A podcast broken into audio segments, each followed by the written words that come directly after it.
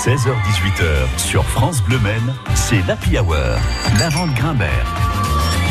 Dis-moi à quoi tu joues et je te dirai qui tu es, à quoi tu joues. Le rendez-vous des gamers à 16h52 sur France Bleu Maine. Bonjour Guillaume. Oui, bonjour, comment ça va? Mais ça va bien et vous-même? Oui, oui, ça va, nickel. Vous savez que Fairy Tail, ça veut dire conte de fées, bien sûr, en anglais. Et c'est aussi euh, le titre d'un jeu vidéo alors, qui est spécial pour vous parce que euh, c'était un manga avant et vous êtes fan de manga. Et ce jeu vidéo, vous l'aimez aussi beaucoup. Racontez-nous, Guillaume.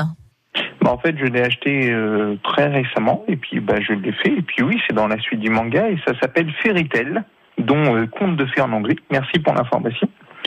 Et c'est un jeu qui est sorti le 30 juillet 2020 sur PS4, Switch et PC.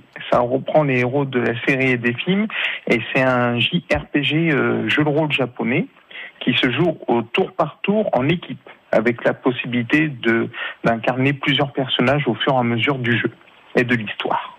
Quels sont ces personnages, Guillaume? On retrouve les personnages célèbres de la saga, Natsu, Lucie, Erza, Mre, Jubia, et bien d'autres. J'ai pas tous les noms. il y en a beaucoup. Je confirme, il y en a beaucoup. Donc on peut, on peut jouer à très longtemps. Euh, combien de temps ça dure pour euh, pour arriver au bout? Entre 20 et 30 heures pour l'histoire principale. Et si on rajoute toutes les quêtes secondaires et l'amélioration de la guilde à fond, il faut compter 45 heures. Bah, en fait, c'est assez sympa parce qu'il y a trois axes narratifs assez importants. Euh, on se prépare déjà pour les grands jeux magiques. Ça veut dire euh, améliorer la guide, améliorer les personnages à fond pour des jeux magiques.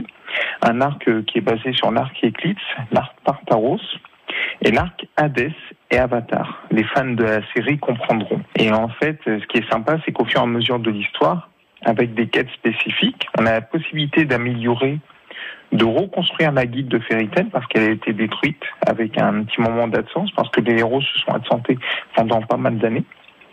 Et il y a possibilité de la faire monter dans le classement des guides pour qu'elle devienne la guide de la plus forte. Mhm. Et aussi la possibilité d'améliorer euh, ses personnages avec euh, la possibilité d'améliorer leur attaque spécifique. C'est ça qui est sympa dans le JRPG. J'aime bien ce côté-là aussi. Euh, le, le, public de ce, de ce jeu, on peut jouer à partir de quel âge, Guillaume? C'est conseillé à partir de 12 ans. Ça c'est chouette, on peut même l'offrir donc à nos euh, enfants, petits-enfants, euh, nièces, neveux euh, et, jouer avec eux. ça coûte combien? Alors c'est environ entre 40 et 5 euros, c'est selon les éditions et puis bah, selon l'endroit où vous achetez le jeu, tout simplement. Oui, bien sûr.